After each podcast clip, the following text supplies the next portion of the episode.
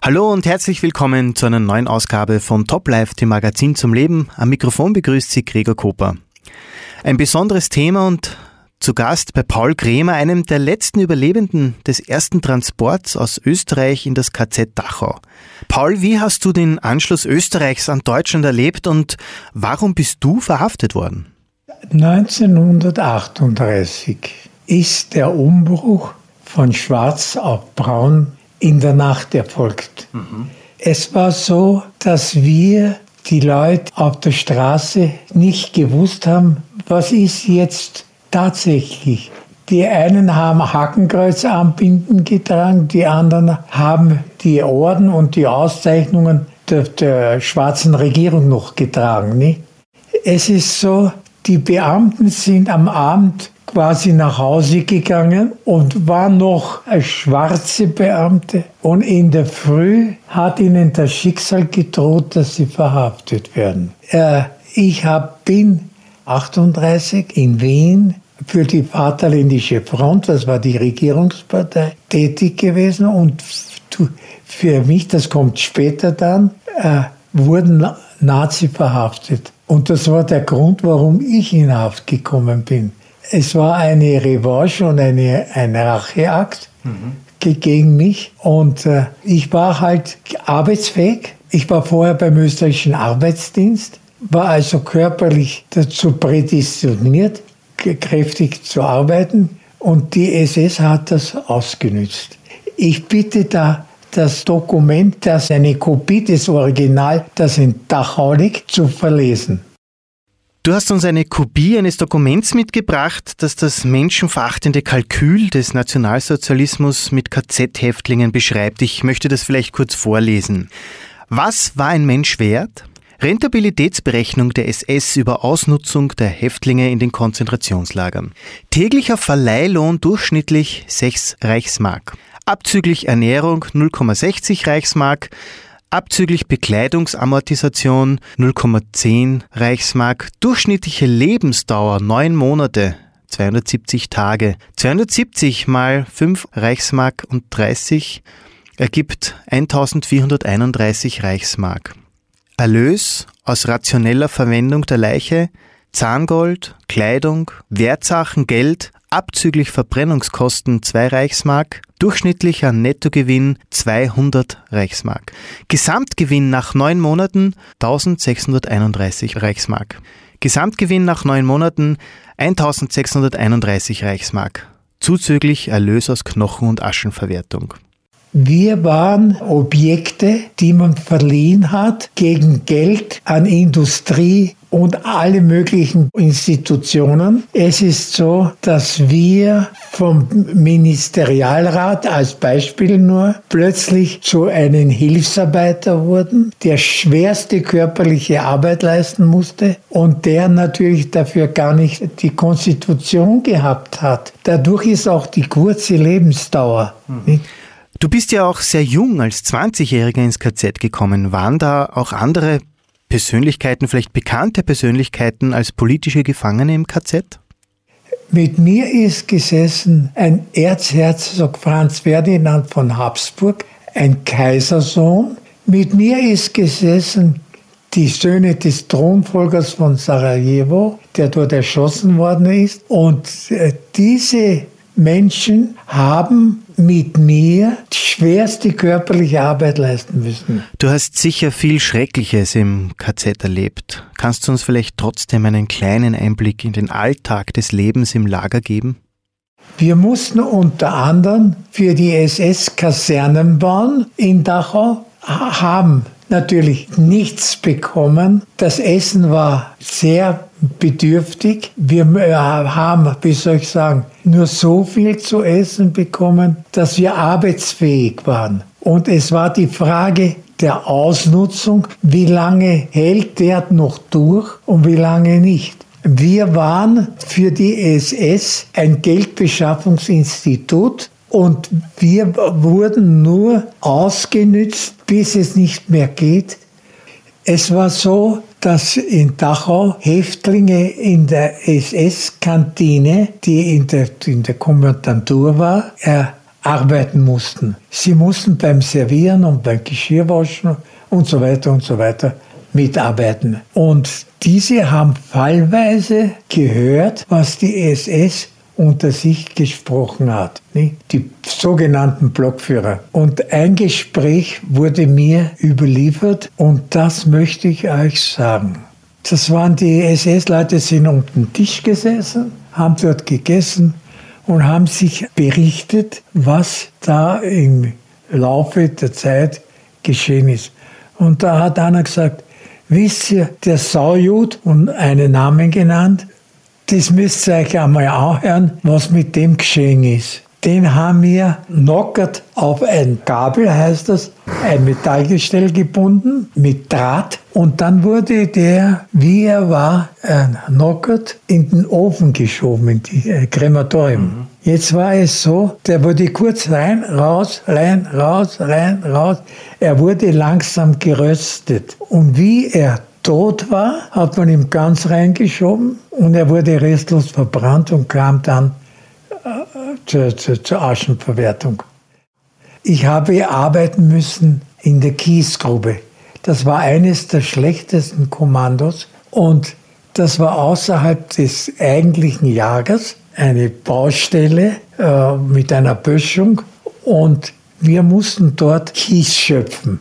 Und eines Tages kommt ein SS-Offizier und geht runter die Stiegen und geht zum Kommandoführer, den SS-Mann, und spricht mit dem. Der ruft den Kapo, das heißt den Häftlingsvorarbeiter, und dieser ruft wieder einen Häftling. Und der SS-Offizier sagt zu den Häftlingen, ich komme Nachmittag wieder. Sie haben die Wahl. Entweder ich erschieße Sie, ich bin der beste Schütze, oder Sie werden erschlagen weiterarbeiten.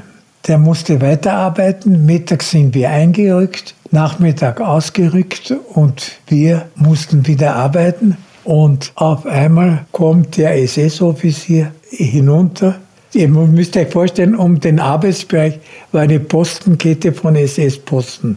Und er stellt sich zwischen zwei SS-Posten und schaut so. Und wie er schaut, hat der Häftling, um den es sich da handelt, sein Werkzeug fallen lassen und ist langsam zur Postenkette gegangen und ist einige Schritte durch die Kette gegangen. Und der SS-Offizier hat das Gewehr von einem Posten genommen, hat es einen Knaller gegeben und der war weg. Wir haben weiterarbeiten müssen. Der SS-Offizier ist gegangen und abends, wie wir einrücken mussten, wurde der Leichnam in einen Schubkarren geschmissen und ein Häftling musste mit den Schubkarren hinter der Kolonne, die wir dort arbeiten mussten, nachgefahren ins Lager, weil wenn sagen wir, 500 Häftlinge ausgerückt sind, mussten 500 wieder zurückkommen. Da durfte keiner fehlen. Und wenn einer tot war, musste der Tote da sein. Nicht? Wir haben nicht gewusst, wenn wir in der Früh aufstehen, ob wir noch einmal zum Schlafen kommen. Wie hat so der Tagesablauf in einem KZ ausgesehen? Wie kann man sich das vorstellen? Was ist da passiert? In der Früh sind wir aufgestanden, gegen 5 Uhr sowas. Und da hat es gegeben, waschen, anziehen und so weiter. Ne? Und dann hat es gegeben das Frühstück. 300 Gramm Brot, das war die Tagesration am Brot pro Tag. 300 Gramm. Und dann haben wir es gegessen, war es natürlich Schluss. Haben wir es im Schrank gelegt, in unseren Spind. Dann war eine Frage, ob es noch nächsten Tag da, also mittags da ist. Und mittags sind wir eingerückt, die, die Arbeitskommandos, und da hat es etwas Warmes gegeben. Es war sehr oft Sago, ich weiß nicht, ob ihr das sagt, was sagt, aus Weizen mhm. ne, wurde die Stärke herausgesogen und diese wurde gekocht und wurde dann uns als Suppe serviert und das war unser Essen. Nachher hat es wieder geheißen, Arbeitskommando formiert. Wir sind wieder ausgerückt, jedes Kommando auf seinen Arbeitsplatz. War wieder in der Kiesgrube drinnen und dort hat es geheißen, arbeiten. Jetzt war es so, dass die Posten, wir haben ja gehabt da ein, ein Schild mit Häftlingsnummer und am Arm. Die haben gesehen, ob das ein neuer oder ein alter Häftling ist. Wenn das ein neuer Häftling war, haben sie zum Beispiel gesagt, gib mir deine Kappe. Es hat der Häftling, wenn er blöd war, dem die Kappe hingeschuft. Wer es im Lager war, standrecht. Wir durften nur auf drei Schritt Distanz an die SS herangehen. Und wenn wir näher waren, war es ein tätlicher Angriff und der konnte von der Schusswaffe Gebrauch machen. Jetzt müsst ihr euch vorstellen, jetzt hat der die Kappe hingeworfen. Der SS-Mann hat die Kappe rausgeworfen, außerhalb der Postenkette, und gesagt, hol ich das ist jetzt der Häftling so ungeschickt gewesen, dass er die Kappe holen wollte. Dann war es ein Fluchtversuch, es hat geknallt und er war weg. Hat er sie nicht geholt, war es eine Befehlsverweigerung und er hat keine Kappe mehr gehabt. Das war aber Lagereigentum und er ist dafür bestraft worden. Paul, du hast uns jetzt schon einige wirklich schreckliche Einblicke in das Leben im KZ gegeben. Was möchtest du uns noch erzählen? Jetzt äh, möchte ich euch zwischendurch sagen, was es für Strafen da gegeben hat. Im Lager hat es gegeben ein eigenes Gefängnis, den sogenannten Bunker. Bitte merkt euch den Namen. Und dann ist der gegangen in, zu dem Bunker hin, hat aufgesperrt und wir mussten hineingehen. Uns wurden Socken gegeben, die mussten wir über die Hände ziehen, dann die Hände am Rücken und in der Wand waren Haken hat der Stockerl hingestellt, hat dann äh, raufsteigen. Musste der erste raufsteigen und die Kette wurde eingehängt. Jetzt ist es so, hat man dem Bernhard vorher, wir konnten ja Geld von zu Hause bekommen, ein bisschen was gegeben, hat er dich nicht so hoch gehängt. Hast du nicht gehabt, hat er dich ein bisschen höher gehängt. Jetzt müsst ihr euch vorstellen, die Kette und du hängst da oben und stehst mit den Füßen so knapp über dem Boden oder höher und hängst eine Stunde.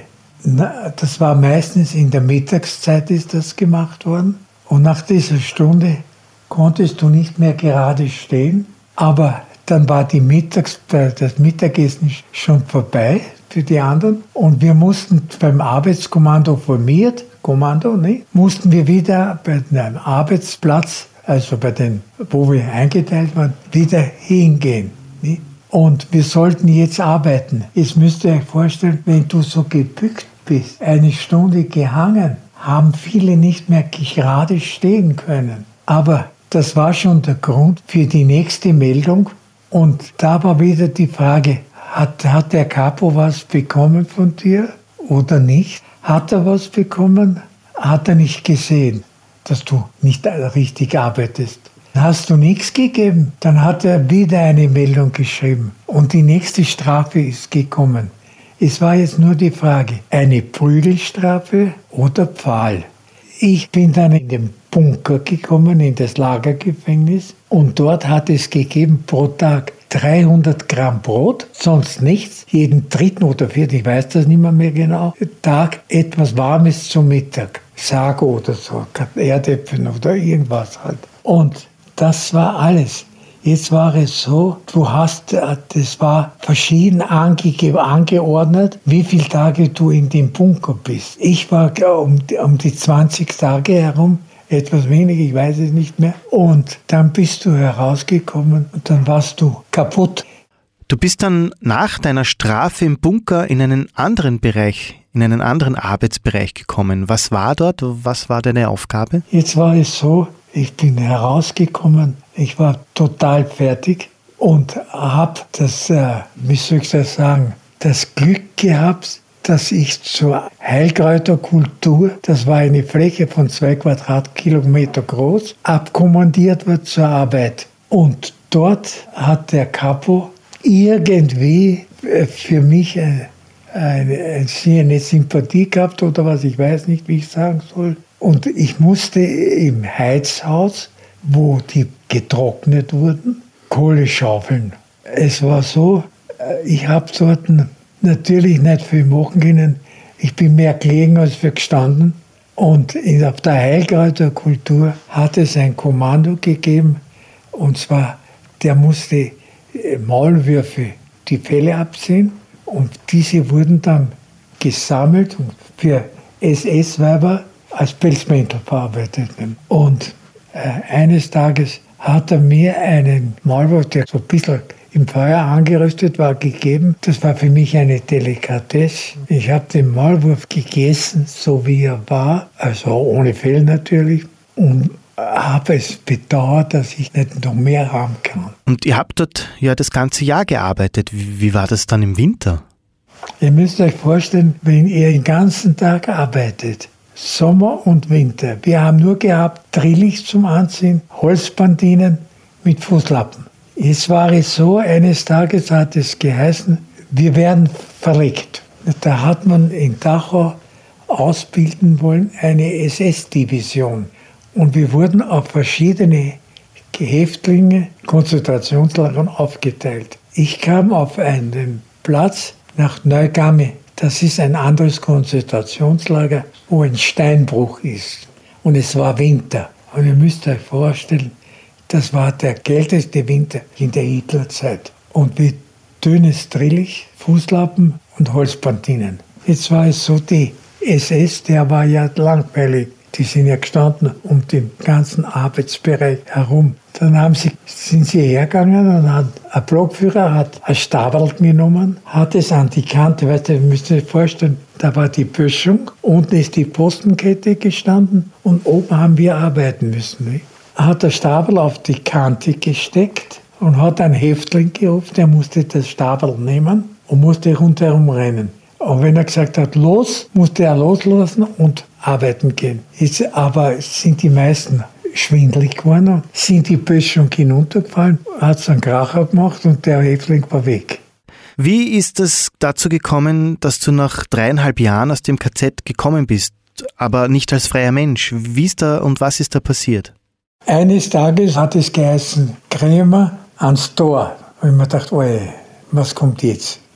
in die Kleiderkammer. Ich bekomme das Gewandel, was ich vorher angehabt habe, wieder. Und das auf mir gehängt, nicht? wie auf einem Kleiderstock. Und ich bin wieder beim Tor gestanden. Und da kommt der älteste Häftling, also der Lagerälteste, kommt und schaut mich an und sagt, na du wirst dich freuen, wenn du so kommst, was da bliert. Du wirst dich wundern. Ich habe mir gedacht, was, was Geschichte jetzt?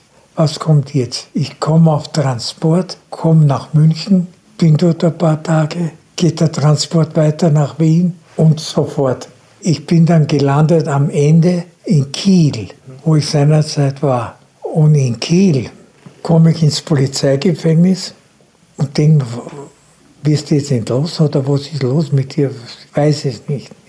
Und eines Tages geht in der Früh die Tür auf, stehen zwei schwarze Mäntel, entsichern die Pistole und sagen mir, Sie sind wegen Landesverbeziehung zu einer ausländischen Regierung angeklagt. Wenn Sie einen Schritt machen, was wir Ihnen nicht sagen, knallt's. Habe ich mir gedacht, Landesverrat. Das, das ist das Ärgste, was es gibt. Die haben mich mitgenommen in die Gestapo-Zentrale und dort zum Chef. Der schaut mich an und sagt, Jetzt sind Sie in Preußen und nicht bei den Schnürschuhe.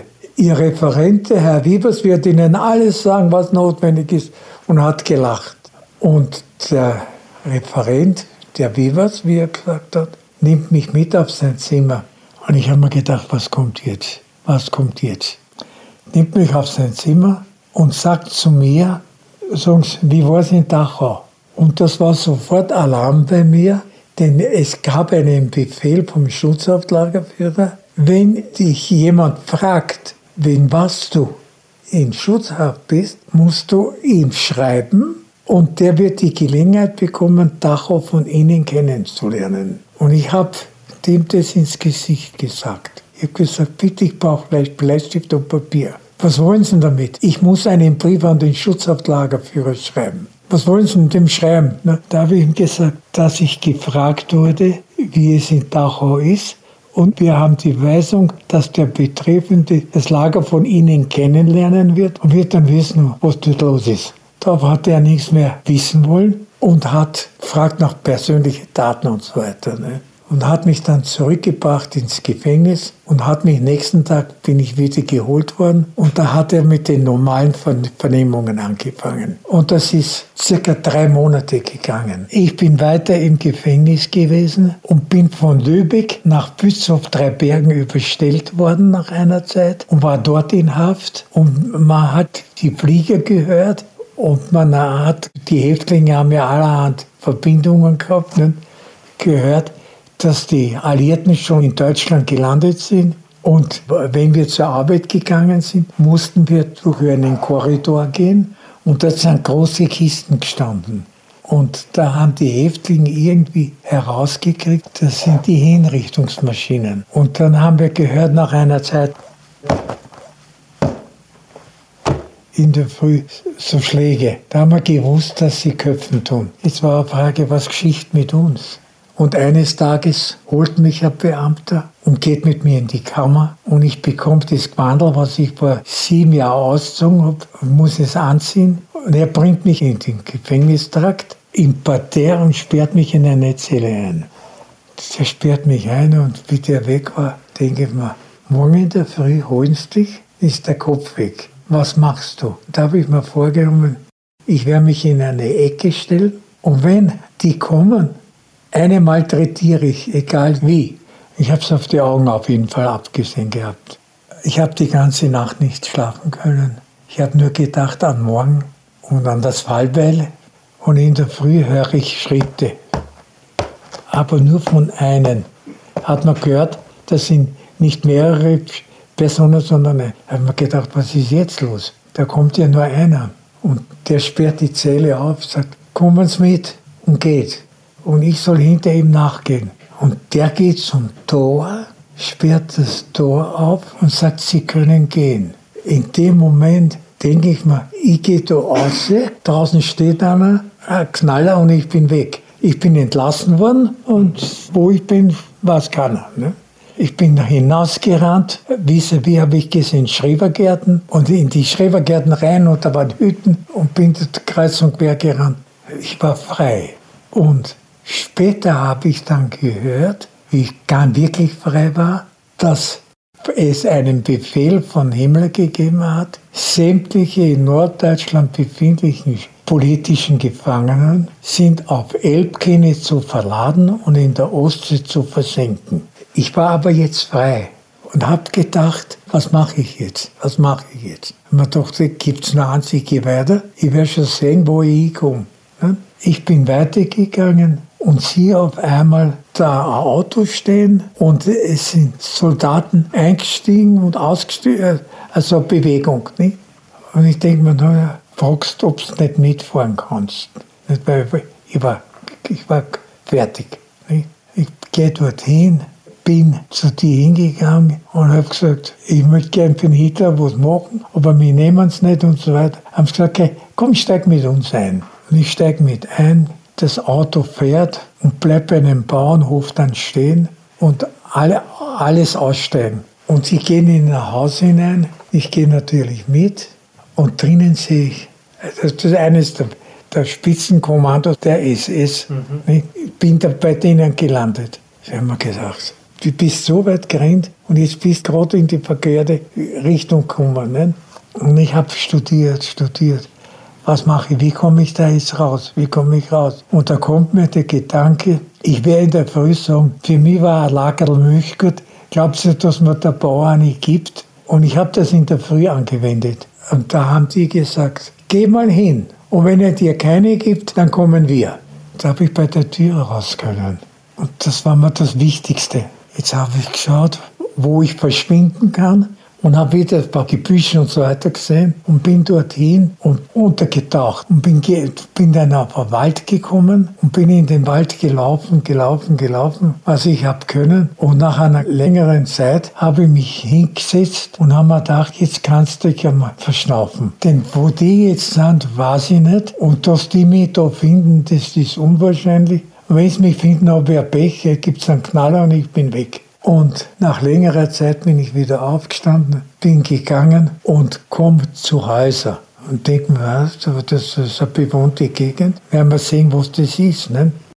Und plötzlich kommt aus einer Seitenstraße ein Panzer heraus und ich sehe, der hat einen Stern. Und ich denke natürlich, jetzt bist so weit gerannt, jetzt bist du erst recht bei den Russen. Ich habe keine Ahnung gehabt vom Krieg. Ich war ja nie beim Militär oder was. Und gehe weiter, steht ein Soldat mitten auf der Straße und ich gehe da weiter. Sagt er zu mir, Germany Ich denke, ob ich Deutsch spreche. Ich sage, ja. Habe ich einen Fußtritt gekriegt und bin geflogen. Und bin weitergegangen. Sehe ich auf einmal eine rote Kreuzfahne. Jetzt habe ich gewusst, dass das keine Deutschen mehr sind, dass das wer anderer ist. Und ich bin zum Roten Kreuz hingegangen, bin dort zusammengebrochen und die haben mir was zum Trinken gegeben und haben natürlich dann gefragt, wer war's, wie waren wo. Habe ich gesagt, ich bin jetzt aus Bützow, Bergen, bin dort entlassen worden und ich bin vorher in Lübeck in Haft gewesen. Da ist einer von denen, die da drinnen gesessen sind, rausgegangen. Nach einer Zeit kommt er wieder, ist ganz freundlich zu mir und auf einmal kommt ein Jeep und da waren Offiziere drinnen. Ich habe nicht gewusst, was das für sind. Nachher habe ich sie erfahren, das waren Franzosen. Die haben mich als Kamerad begrüßt ich muss mit Einsteigen in die Kaserne zum Kommandant. Dass das keine Deutschen sind, das habe ich gemerkt, weil sie haben ja Akzent gehabt. Ich bin mit eingestiegen in den Jeep und die sind in die Kaserne gefahren. Das waren ehemalige französische Offiziere, die dort nach der Befreiung gewohnt haben. Und geht mit mir zum, zu dem Kommandant und der sagt, Sie sind der einzige Österreicher, ich muss Sie im Privatquartier unterbringen. Ich denke, was ist jetzt passiert? Und die zwei Offiziere nehmen mich wieder mit und sind zu einem kleinen Bauernhäusl stehen geblieben und haben mich dort einquartiert. Und haben den Bauern gesagt, sie sind für ihn verantwortlich. Wenn ihm was passiert, werden sie zur Rechenschaft gezogen. Sie haben nichts mehr zum Abliefern, das ist Besatzung. Jetzt war ich auf einmal vom Häftling zum Alliierten geworden. Ich bin frei gewesen. Ich war Alliierter. Ich bin unter dem Schutz der Franzosen gestanden und der Engländer. Die Engländer haben mir gebracht Zigaretten, Schokolade und so weiter. Sie haben mir strengstens verboten, ich darf mit den Deutschen nicht sprechen. Ich kann aber nehmen, was ich will. Und Lübeck war drei Tage für Plünderungen freigegeben, den Polen. Ich hätte mir auch nehmen können, was ich hätte wollen. Ich habe aber nicht daran gedacht und habe dann geschaut, dass ich irgendwie wieder nach Österreich komme. Trotz all dieser Dinge, die du erlebt hast, wie hast du da zum Glauben gefunden? Ich habe, bevor ich in, in, Haft war, ein Problem gehabt. Ich habe Juden gekannt, ich habe Christen gekannt, ich habe Katholiken gekannt. Und ich habe mir gesagt, was ist eigentlich das Richtige? Ich weiß es nicht, ich weiß es nicht. Und in der Zeit, wie ich wieder frei war, ist mir das Thema durch den Kopf gegangen. Und ich habe mir gesagt, jetzt bist du frei, jetzt gehört einmal geklärt, was ist eigentlich das Richtige, was ist die richtige Religion. Ich weiß es nicht. Aber ich kann nur eins machen, ich werde eine Annonce aufgeben, Vorkriegscharakter, Nichtraucher, Antialkoholiker, sucht ehrbare Bekanntschaft zwecks Ehe und haben mir gesagt, wenn ich Antworten kriege, werde ich fragen, was halten Sie von Religion? Und das soll mir dann ein Hinweis sein, die Frau soll ich heiraten. Jetzt war es so, ich habe das gemacht, ich habe Annonce aufgegeben, ich habe einen ganzen Backel Briefe bekommen und habe den ersten Brief, den ich aufgemacht habe, schaue ich mir den Brief an, lese ich das. Es ist eine Frau, die eine Bekannte hat, die wäre der Typ, den ich suche. Und wir haben vereinbart, dass wir uns in einem Kaffeehaus treffen. Wir haben uns im Kaffeehaus getroffen. Sage ich, Fräulein, was halten Sie von Religion? Sagt sie, ist eine sehr wichtige Frage. Da habe ich mir gedacht, das ist die Frau, die du heiraten sollst. Mhm. Und wir haben ausgemacht, dass wir uns wieder treffen. Und die Frage war Religion, Religion, Religion. Und ich habe durch sie einen Prediger kennengelernt und der hat angefangen, mich zu unterrichten. Dieser Unterricht ist gegangen, bis, äh, bis er das Thema durchgearbeitet hat. Und dann hat er mir gesagt, wissen Sie, Sie wären eigentlich so weit, dass wir Sie taufen könnten. Dann wurde die Taufe vereinbart und ich habe die Frau dann geheiratet. Und ich bin heute noch Adventist und ich muss euch sagen, was ich erlebt habe, könnt ihr euch nicht vorstellen. Ich war mindestens zehnmal, dass mir mein Kopf quasi weg sein hätte sollen. Und ich sitze heute da und ich verdanke dem Herrgott, dass ich lebe und dass er mich durch all diese Schwierigkeiten und all diese Probleme geführt hat. Welche Bedeutung hat die Bibel in deinem Leben? Die Bibel ist für mich jetzt, wie soll ich das sagen, ich kann nicht mehr lesen, mhm. aber ich habe es auf CD, die ganze Bibel. Und da, da kann ich hören und kann das, was ich nicht mehr visuell aufnehmen kann, habe ich aber in Ton.